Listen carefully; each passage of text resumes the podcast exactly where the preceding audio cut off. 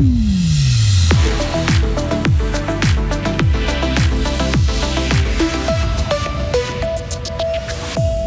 Comment contrôler un fou rire? Des chercheurs de l'Uni de Fribourg se sont penchés sur la question. C'est peut-être bientôt le retour du double nom de famille après le mariage en Suisse.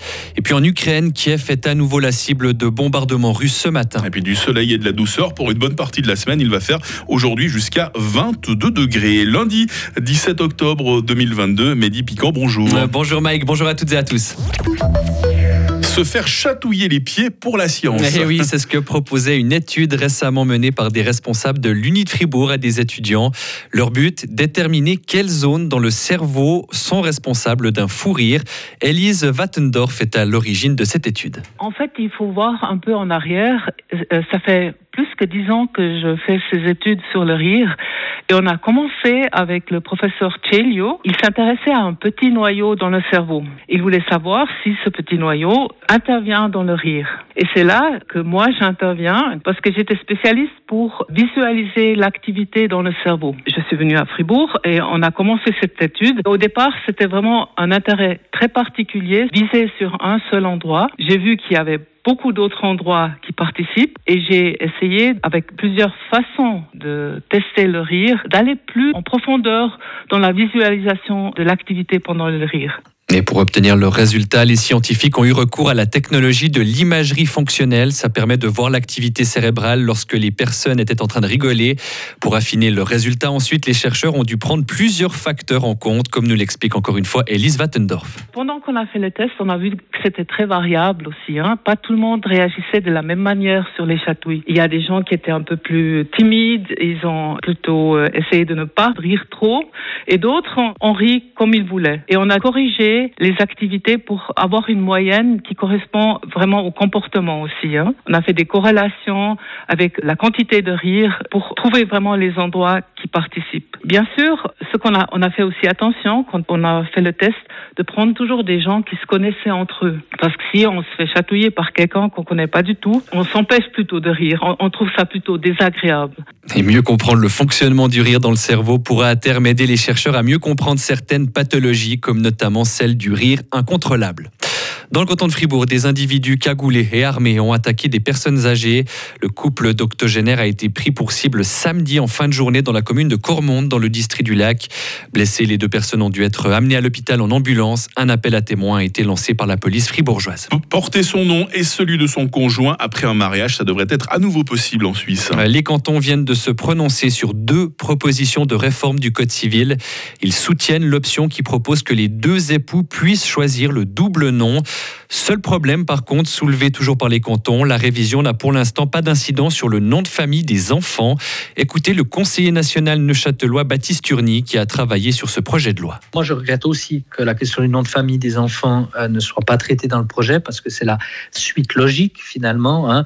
Et puis, euh, c'est un peu étrange d'avoir un régime pour les époux et pas euh, ce régime qui est appliqué aux enfants. ça n'a pas été possible d'aller aussi loin dans les travaux de commission. Après, il est clair dans l'esprit de toutes les personnes dans la commission que c'était le stade euh, ultérieur. Et peut-être qu'effectivement, si euh, l'ensemble des cantons dit qu'on devrait traiter cette question, peut-être que nous arriverons, quand ce projet reviendra en commission, à traiter aussi cette question-là. Des propos recueillis par nos confrères de RTN. Le double nom officiel en cas de mariage avait pour rappel été supprimé en 2013 en Suisse. En Ukraine, maintenant, Mehdi, de nouvelles explosions se sont produites ce matin à Kiev. Des attaques de drones kamikazes ont ciblé ce matin un quartier central de la capitale. Une série d'explosions ont été entendues. Aucun bilan officiel n'a par contre été pour l'heure communiqué. Ces explosions surviennent une semaine exactement après les dernières frappes sur la capitale ukrainienne. Les bombardements russes d'une ampleur inégalée depuis des mois avaient pour mémoire fait au moins 19 morts et une centaine de blessés. Dans le même temps, l'Union européenne augmente son soutien militaire à l'Ukraine. Elle lance dès aujourd'hui une vaste mission de formation en France et en Allemagne d'environ 15 000 soldats ukrainiens. Elle va aussi débloquer 500 millions d'euros pour l'achat d'armes. C'est une grande première pour l'Union. Nous n'avons jamais mené une mission à cette échelle. Voilà ce qu'a notamment expliqué un responsable européen. Et enfin, à Paris, des milliers de personnes ont défilé hier contre la vie chère et l'inaction climatique. Ce rassemblement a été organisé par la coalition de gauche, la NUPES, Selon les organisateurs, 140 000 personnes y ont pris part. La police a quant à elle recensé environ 30 000 personnes. Plusieurs personnalités ont pris la parole à tour de rôle, dont Jean-Luc Mélenchon.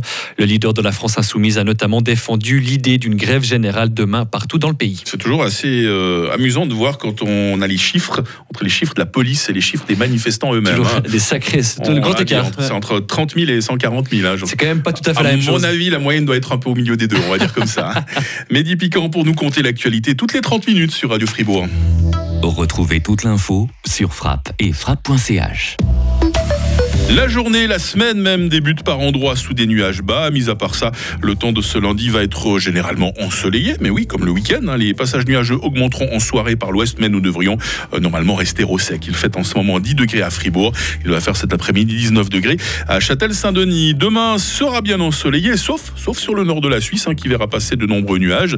Température minimale 11, maximale 22 degrés. Mercredi et jeudi seront ensoleillés après quelques bancs de grisaille matinale. Il fera entre 18 et 20 degrés. La fin de la semaine, par contre, se profile comme instable. C'est la fête des Baudouins aujourd'hui, lundi 17 octobre, de son 90e jour de l'année 2022. Le jour s'est levé à 7h51. Il fera jour jusqu'à 18h40.